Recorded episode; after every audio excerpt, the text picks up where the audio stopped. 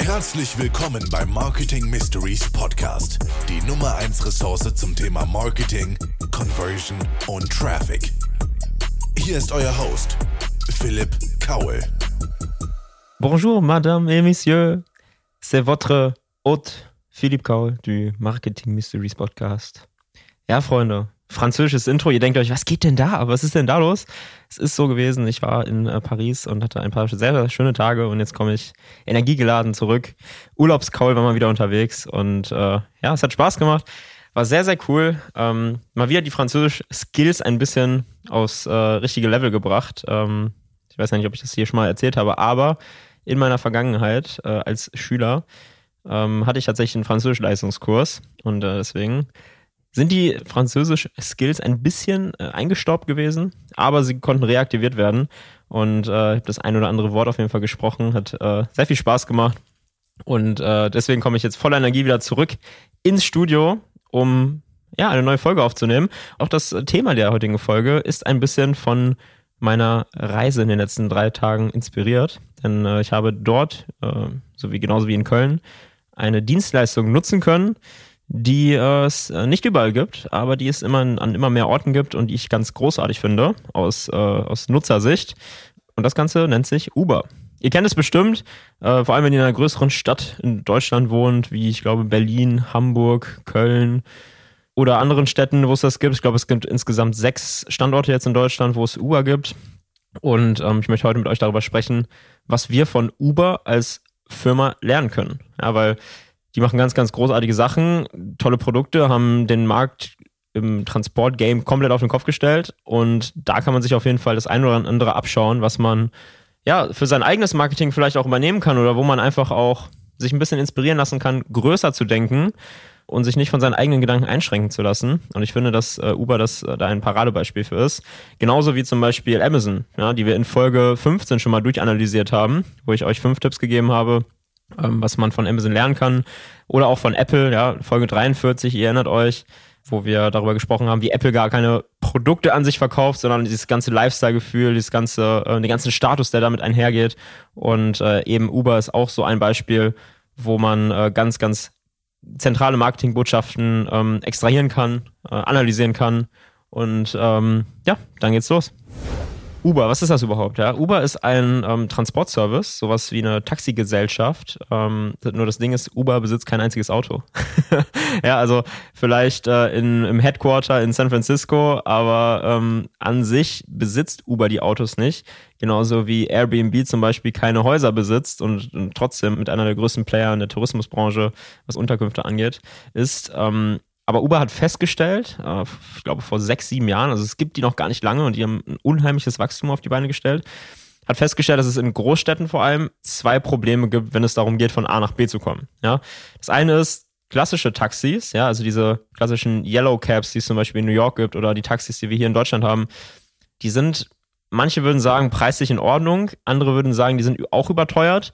Ähm, die bieten aber einen grauenvollen Service ja, egal wo man auf der Welt schaut, ähm, man fühlt sich irgendwie im Taxi nicht so richtig wohl, habe ich so das Gefühl. Dann gibt es natürlich auch eine andere Möglichkeit, so Limousinen-Services und, und private Transporte. Die bieten natürlich diesen ausgezeichneten Service, den viele suchen. Aber das lassen sie sich natürlich auch ordentlich bezahlen. Absolut zu Recht, muss man dazu sagen.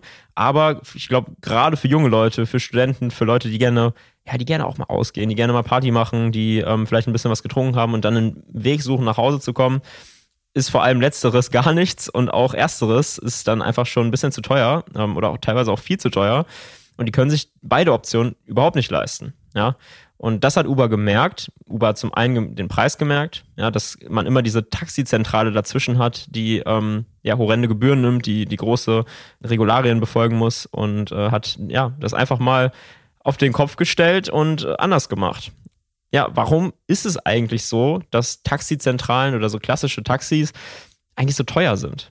Vielleicht drehen wir den Spieß an der Stelle einfach mal um und schauen uns an, wieso Uber in Deutschland so viel günstiger ist, bevor wir über das Marketing sprechen. Möchte ich nämlich erstmal darüber sprechen, ähm, weil, weil auch die Dienstleistung, dieses geile Produkt, was es am Ende gibt, gehört ja zum Marketing. Das ist ja das, was man vermarkten muss. Und deswegen müssen wir uns das erstmal anschauen, bevor wir uns mit dem Marketing beschäftigen. Ja, wie gesagt, hatte ich eingangs schon erwähnt, Uber ist die größte Taxizentrale der Welt besitzt aber kein einziges Taxi. Das bedeutet auch, es gibt keine Kosten für Leasing, für Autokauf, für Wartung, Reinigung, für Sprit und auch Reparaturen müssen die Fahrer selber bezahlen. Ich möchte jetzt gar nicht über dieses moralische Thema oder über das ethische Thema sprechen, dass vielleicht bei Uber teilweise auch Fahrer ausgebeutet werden oder so, was es bestimmt schon in der Vergangenheit gab und ähm, bestimmt auch immer noch gibt. Ich möchte einzig und allein über diesen Marketingpunkt sprechen und darüber, wie gut dieses Produkt von der Idee ist ähm, und wie gut Uber das vermarktet. Und dadurch, dass Uber die Fahrzeuge nicht selber besitzt, sondern diese Fahrzeuge im Privatbesitz der Uber-Fahrer sind, reduziert das die Kosten natürlich dramatisch. Ja? Ähm, Uber kann natürlich auch immer sagen, ja, ihr nutzt die Fahrzeuge ja privat und ihr hättet einen Teil der Kosten ja sowieso. Äh, und deswegen ist das Modell so, wie es ist. Der nächste Punkt ist, dass diese ganzen, diese, die ganze Steuerthema, was die, die, die auf Taxis anfallen, das ist ja in Deutschland ein Riesengeschäft und äh, der deutsche Staat hat sich natürlich auch überlegt, dass man da entsprechend Steuern nimmt und auch äh, große Regul Regularien aufsetzt, die eine Taxizentrale einfach teurer macht. Die fallen bei Uber weg, weil es auf, auf einmal so ein ganz neues Produkt ist. Vielleicht wird es auch noch kommen. Ich meine, Uber gibt es in Deutschland vielleicht seit einem Jahr, ich bin mir nicht sicher. Ähm, warum sollte ich mich auch auf so eine Folge vorbereiten? Spaß. Ähm, aber deswegen mucken natürlich diese Taxizentralen in vielen Städten auch ordentlich rum. Ja, ich meine, das ist ein klarer Wettbewerbsvorteil, den Uber da hat. Und am Ende des Tages gewinnt das beste Produkt. Ja, wenn, und natürlich auch der Preis. Ja, also ich glaube, dieses ganze Transportgeschäft ist auch ein reiner Preiskampf. Natürlich Service schätzen viele, gerade junge Leute, Studenten und, und, und Menschen, die einfach nicht so viel Geld haben in diesem Punkt in ihrem Leben, die schauen natürlich nicht auf den großartigen Service, sondern die schauen, dass es einfach und günstig ist. Und da rasiert Uber. Nächster Vorteil, wenn man ein Taxi ruft, dann hat man diesen je nachdem in welcher Zone man ist, immer diesen mächtigen Startpreis. Ja, ich glaube, das beginnt irgendwo bei 2,50 Euro. Äh, wenn man aber irgendwo in Istanbul am Hafen ist oder so, dann, also ich war da schon mal und kann es bezeugen, dann äh, steht da auf einmal irgendwie so 6 Euro, 8 Euro oder so. Dieser Startpreis, der fällt halt bei Uber nicht ganz weg, aber der ist viel, viel günstiger. Der andere Punkt ist, dass diese Wartezeit, die Uber anbietet, viel höher ist als bei normalen Taxen. Ja, sobald man sich ein Taxi ruft und man schafft es irgendwie nicht sofort aus dem Haus zu kommen, läuft die Uhr. Ja, bei Uber hat man vier Minuten, acht Minuten, je nachdem, wo man äh, auf der Welt ist, diese gewisse Toleranzzeit und Wartezeit. Natürlich ist das doof für die Fahrer, aber wir sprechen erstmal darüber, was für den Nutzer äh, die Vorteile sind. Und ähm, wenn man die Wartezeit nicht bezahlen muss, dann ist das natürlich erstmal ein Vorteil und senkt die Kosten.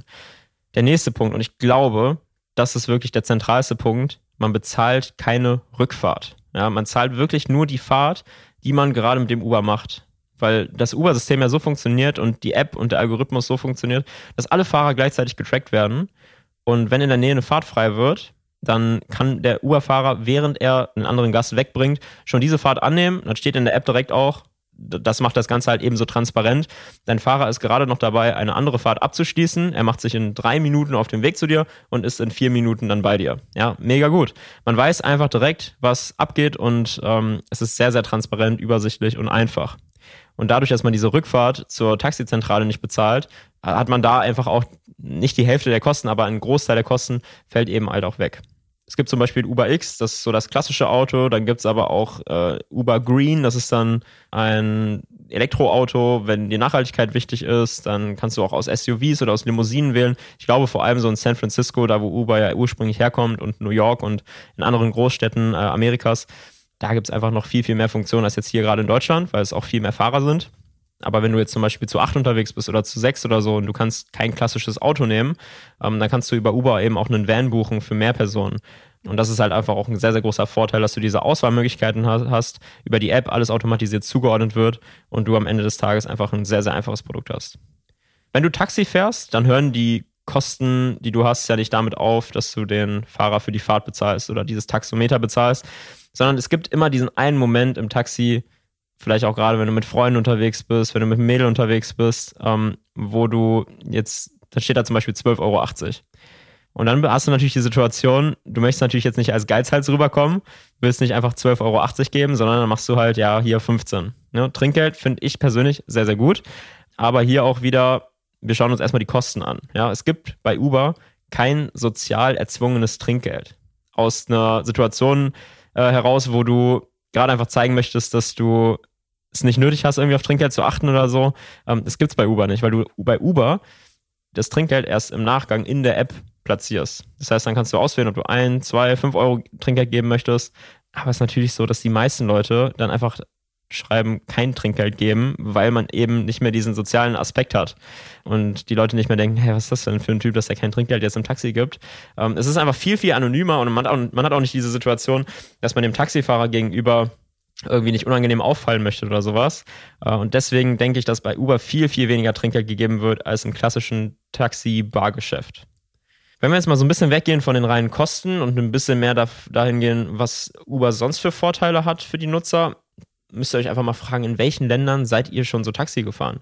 Ich weiß nicht, in wie vielen verschiedenen Ländern ihr schon unterwegs wart, aber sowas wie Korruption, ja, Kriminalität und, und Sicherheit ist einfach in vielen Ländern der Welt immer noch ein sehr, sehr zentrales Thema. Ja, wir leben natürlich hier äh, in, in, in, unserer Wattewolke in Deutschland. Hier gibt es sowas wie Korruption oder ja, Kriminalität von Taxifahrern kaum.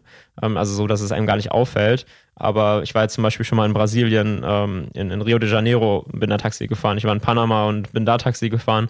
Ich war in Südafrika, äh, bin da Taxi gefahren. Und das sind halt einfach auch Orte auf der Welt, wo es eine sehr, sehr hohe Kriminalitätsrate gibt. Ja, gerade in Brasilien kann ich das unterstützen, also kann ich das unterstreichen, ähm, nicht unterstützen, kann ich das unterstreichen, weil mir da mein Rucksack abgezogen wurde, äh, was äh, sehr lange sehr geschmerzt hat, weil da echt viele Sachen drin waren. Unter anderem Handy, Bargeld, iPad, alles Mögliche. Und äh, ja, auch die Taxifahrer sind da nicht ganz ohne. Gerade als Tourist hat man dann oft das Gefühl, dass man sich nicht sicher fühlt im Taxi. Ja, weil man spricht die Sprache nicht Gerade in Brasilien und Panama ist es mir extrem aufgefallen, dass die Taxifahrer ähm, kein Englisch sprechen und man kann sich nicht verständigen. Dann kennst du dich in den Ländern halt auch nicht aus. Du weißt nicht, ob das gerade jetzt wirklich der beste und wichtigste Weg ist. Und bei Uber wird alles halt GPS getrackt. Du buchst deinen Fahrer und weißt direkt, der hat 4800 Bewertungen, 4,9 Sterne. Dann kannst du dir auch ziemlich sicher sein, dass du da nicht abgestochen wirst.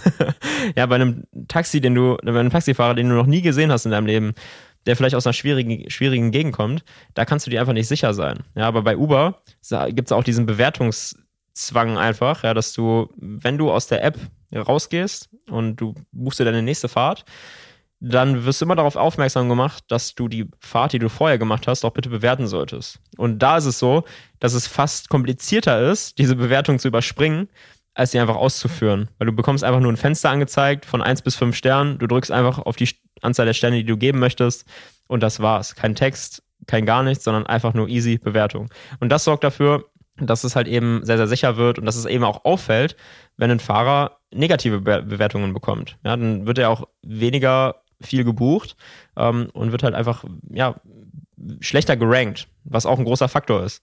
Und wie gesagt, ne, Uber ist zum einen bargeldlos, das heißt, du brauchst eigentlich gar kein Geld mit haben. Das heißt, es kann dir in schwierigen Ländern und in Ländern auf der Welt, wo eine Kriminalitätsrate sehr hoch ist, kann dir einfach weniger passieren. Es gibt diese Grundtransparenz, dass Uber einfach die ganze Fahrt verfolgt und ähm, du einfach dich sicher fühlen kannst und halt äh, einfach den ganzen Sicherheitsaspekt, den Uber sonst anbietet.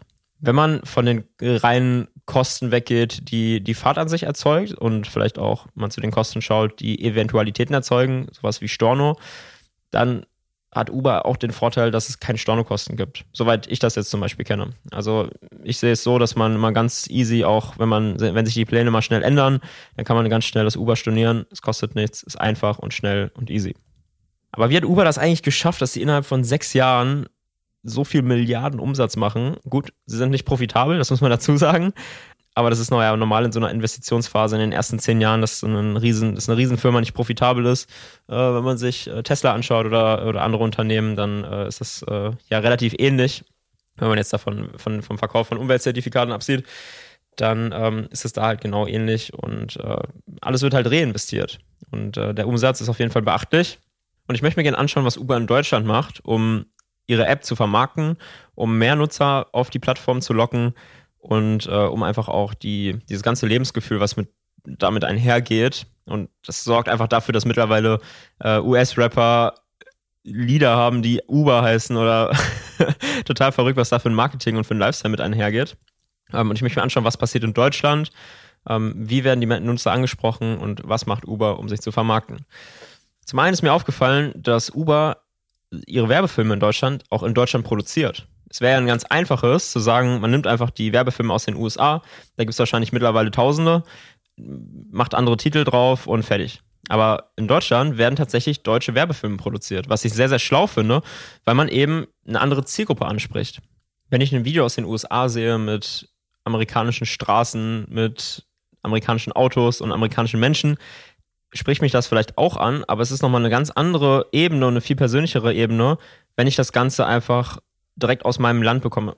Wenn ich einen Werbefilm aus den USA sehe, dann spricht mich das vielleicht auch an, ja, weil das sind auch interessante Persönlichkeiten, aber das Problem ist, dass es so eine ganz andere Welt ist. Ja, es sind ganz andere Straßen. Wenn ich jetzt zum Beispiel nach LA gucke oder so, dann sehen die Straßen einfach ganz anders aus und es ist einfach am Ende nicht das, was ich bekomme.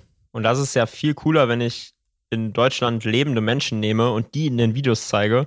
Und Uber hat was ganz Schlaues in einem Werbevideo gemacht. Die haben zwei Case Studies einfach genommen, also zwei erfolgreiche Uber-Fahrer aus Deutschland und die gezeigt, wie die jeden Tag arbeiten. Und was das natürlich für ein Faktor ist, dass die Menschen viel mehr abgeholt werden, viel mehr Vertrauen aufbauen und man nicht nur Schauspieler nimmt, sondern man nimmt echte Menschen, die auch wirklich in der Firma arbeiten. Einem fällt ganz klar auf, dass es natürlich TV-Spots gibt, dass es äh, ganz große Kampagnen gibt, aber die Dinge, die im Internet gezeigt werden, die sind alle mobile first. Ja, ich predige das in jedem meiner Vorträge. Mobile First ist komplett unterschätzt. Also ein Video für eine Insta-Story muss ein anderes Format haben als ein TV-Film oder ein Video, was im Feed gezeigt wird. Ja, weil du hast einfach, wenn du mobil unterwegs bist, viel mehr Bildschirmfläche in den Stories, wenn du das Ganze im 9 zu 16 Format zeigst. Wenn du das Ganze im 16 zu 9 Format zeigst, dann verlierst du 60% Bildschirmfläche. Und das, das macht natürlich auch psychisch was, weil du alles viel, viel kleiner dargestellt hast. Du hast viel, viel kleinere Texte. Wenn du das Ganze einmal auf den Kopf drehst oder um 90 Grad drehst, dann bekommst du viel mehr Bildschirmfläche und viel mehr Aufmerksamkeit. Wenn man dann diese Uber-App öffnet, dann hat man ein sehr cleanes, ein sehr hochwertiges Design, alles in schwarz und weiß und Schwarz-Weiß sind so ähm, Farben im Marketing, die sehr viel Hochwertigkeit und Luxus ausdrücken. Ja, es ist schwierig, eine schwarze Website, also eine, eine Website, die mit, mit schwarzen Farben gestaltet ist, dass man die auch wirklich hochwertig hinbekommt. Uber hat es auf jeden Fall geschafft, aber es gibt einige Punkte, die man beachten muss, um auch ein cleanes, hochwertiges Design mit dunklen Farben zu bekommen. Ja, also es ist nicht so, dass man die Grundfarbe auf schwarz stellt und dann sieht alles geil aus. Ähm, Im Gegenteil, es macht die Sache eigentlich viel schwerer, aber Uber hat es sehr, sehr gut hinbekommen. Und was bei Uber auch krass auffällt, ist, Uber vermarktet sich mittlerweile wie selber. Ja. Es hat so eine Eigendynamik entwickelt und ähm, meistens ist es ja auch so, dass man nicht alleine fährt, sondern mit mehreren Personen zusammen. Und Menschen, die dieses, die diese Plattform, diese App noch nicht kennen, und sowas bei mir damals zum Beispiel in Tschechien. Ja, ich war in Tschechien, habe die ähm, Kleinfeld Fußball EM fotografiert und äh, bin dann mit dem Präsidenten von der von dieser Fußballliga da aus Deutschland zusammen das erste Mal Uber gefahren in meinem Leben und ich kannte es nicht. Und ab dem Zeitpunkt bin ich dann da vor Ort für die Zeit der Produktion auch immer Uber gefahren. Das heißt, ich habe mir die App runtergeladen und habe eigentlich eine Firma, die so digital ist, gar nicht digital kennengelernt, in Anführungszeichen, sondern habe da auch wieder von Mund-zu-Mund-Propaganda erfahren und das Ganze dann für mich entdeckt und für mich genutzt. Und so war das wahrscheinlich auch bei mir mit ganz vielen Menschen, dass ich die mitgenommen habe, die die App über mich kennengelernt haben und sich die dann auch installiert haben. Und Uber hört nicht auf. Ja, also es ist nicht so, dass sie sagen, okay, wir machen jetzt unsere, unser Taxiservice da und dann das war's jetzt, sondern Uber macht weiter. Ja, die erfinden weitere Produkte, weitere Dienstleistungen und alles hat irgendwie damit zu tun, dass Menschen oder Dinge von A nach B kommen. So gibt es zum Beispiel jetzt mittlerweile auch Uber Eats, ja, eine Plattform, wo die Restaurants nicht mehr eigene Lieferdienste beauftragen müssen und eigene Menschen einstellen müssen, um das Essen zum Kunden zu bringen, sondern man eine komplett flexible Welt erschafft, in der das Restaurant keine monatlichen Kosten hat, sondern rein also eine einmalige Gebühr von 300 bis 500 Euro ungefähr für die Einrichtung und alles und dafür, dass man die Marketingmaßnahmen von äh, Uber Eats auch mitnutzen darf. Ähm, aber ab dem Zeitpunkt geht alles nur noch auf Provision. Ja, das heißt, am Ende des Tages bekommt Uber eine, eine, saftige Provision, das muss man ganz klar sagen. Das Restaurant muss zwar nur noch das Essen zubereiten und, das, und, und Uber kümmert sich ums Marketing, aber 30 Prozent der Einnahmen müssen sofort an Uber gehen. Und das ist natürlich eine ganze Menge. Das heißt, man merkt da, dass Uber Eats auf jeden Fall für größere, sehr, sehr profitable Restaurants geeignet ist. Aber auch für Nutzer macht es sehr viel Sinn, weil man hat nicht mehr dieses klassische Fastfood-Ding, sondern Uber hat irgendwie den Ansatz, dass man auch hochwertigere Restaurants, gerade dadurch, dass es profitablere Restaurants sein müssen, weil es sich sonst nicht lohnt, halt eben hochwertige Restaurants anspricht. Und gerade in der Großstadt ist es ja super gut, wenn man ähm, sich gesund ernähren möchte und eben nicht nur von äh, Pizza und äh, Burger oder sowas bestellen kann, sondern auch von hochwertigen, guten Bowls, Salaten und dem ganzen Zeug. Der Kunde zahlt dann eine kleine Liefergebühr ähm, und was ganz klar bei Uber ein Vorteil ist, man kann immer alles live verfolgen. Ja, diese Transparenz, die ich jetzt schon ein paar Mal erwähnt habe, die ist nicht nur bei den Uber-Fahrten da, dass man immer sieht, wann ist der Fahrer da, wie lange fahre ich noch ähm, und alles Mögliche, sondern auch bei Uber Eats kann man das Essen live verfolgen. Und es funktioniert auch, ja. Ich weiß nicht, ob ihr das von Lieferheld oder Lieferando kennt, dann steht da, ähm, das haben wir hier im Büro auch manchmal, wenn Leute hier bestellen, da, ähm, ja, in 35 Minuten kommt das Essen, aber das ist halt so ein, so, so ein geschätzter Wert, der mal stimmt, mal nicht. Meistens ist es nicht früher, sondern kommt irgendwie dann viel später. Und hier Felix hat gerade auch in unsere, in unsere Gut geschrieben, dass er zum Salatladen geht, weil er wahrscheinlich keinen Bock hat auf diese lange Wartezeit. und ja, das finde ich bei Uber halt einfach sehr, sehr nice, dass du wirklich ein fun gut funktionierendes Live-Tracking hast. Ja. Und ich sage auch immer, eine Zeitangabe oder ein Live-Tracking auf einer App wirklich nur machen, wenn es auch funktioniert. Ja, wenn es nicht funktioniert, dann ist es viel schlechter als vorher, ja? weil man sich einfach nur darüber aufregt, dass es nicht funktioniert und das fällt negativ auf. Deswegen Live-Tracking nur implementieren, wenn ihr auch wirklich die Power habt, dass es richtig gut funktioniert. Ja, was lernt man jetzt von Uber? Ich glaube, man lernt, dass sich Businessmodelle in der heutigen Zeit komplett verändern. Ja, wie gesagt, wenn man sich Airbnb anguckt, dann merkt man, dass Airbnb der größte Vermittler von Ferienwohnungen auf der Welt ist, aber keine einzige Ferienwohnung besitzt. Dass Uber der größte Vermittler von Taxifahrten ist, aber kein einziges Taxi besitzt. Und das sind halt einfach Dinge, wo man merkt, dass man vielleicht teilweise auch sein Businesskonzept ändern muss. Ja, wenn man sich Taxizentralen anschaut, ähm, alles, was sie machen, ist auf Uber rumzuhacken und versuchen, das zu verbieten, dass es nicht in mehr Städte kommt, damit ihr Geschäft nicht leidet. Ähm, aber man muss sich halt einfach regelmäßig neu erfinden. Weil für Uber war es so unglaublich schwierig, in den Markt zu kommen, weil sie ja die Infrastruktur überhaupt nicht hatten für die Taxizentralen wäre es dann viel einfacheres gewesen, weil die ganze Infrastruktur ja schon da war. Es waren die ganzen Fahrer schon da, es waren die ganzen Autos schon da. Wenn man einfach sich regelmäßig neu erfinden würde, dann hätten die Taxizentralen genau das Gleiche machen können. Aber man merkt einfach, und ich glaube, dass das Key Learning aus diesen ganzen Sachen, hier gab es auch bei Amazon so, ja. Amazon hat sehr, sehr lange Zeit gar keine eigenen Produkte gehabt, sondern haben einfach nur Produkte vermittelt. Und äh, mittlerweile gibt es natürlich sehr, sehr viele Amazon-Produkte, ähm, aber ihr wisst, worüber ich, ihr wisst, wohin ich möchte und was ich euch sagen möchte.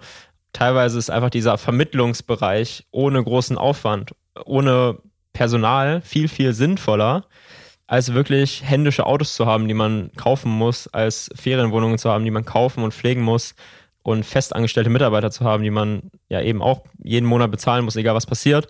Und Uber hat da gleich, glaube ich, einen sehr, sehr schlauen Ansatz, den viele, viele äh, von euch für ihr Business äh, ja, transferieren können. Ich hoffe, es, äh, es, hat euch gefallen. Ich hoffe, die Folge hat euch gefallen. Ähm, erzählt gerne mal, ob ihr die App nutzt, ob ihr ähm, das gut findet, ob ihr es schlecht findet. Gerne auch mal die moralischen Aspekte irgendwie mit aufgreifen. Ähm, ich finde es auch äh, teilweise schwierig, wie ja die ganzen, die ganzen Startups, ob das jetzt Uber ist, ob das äh, Gorillas ist oder ähm, wie viel es da mittlerweile auch gibt. Ähm, am Ende des Tages profitieren natürlich die Konzerne und die Nutzer. Und die Menschen, die da arbeiten, haben es wahrscheinlich nicht immer so einfach und haben teilweise auch sehr schlechte Arbeitsbedingungen. Deswegen ähm, erzählt gerne mal, was ihr davon haltet, von der ganzen Sache. Und ansonsten wünsche ich euch eine wunderschöne Woche. Vielen Dank, dass ihr zugehört habt. Und ich hoffe, ihr konntet was von Uber lernen.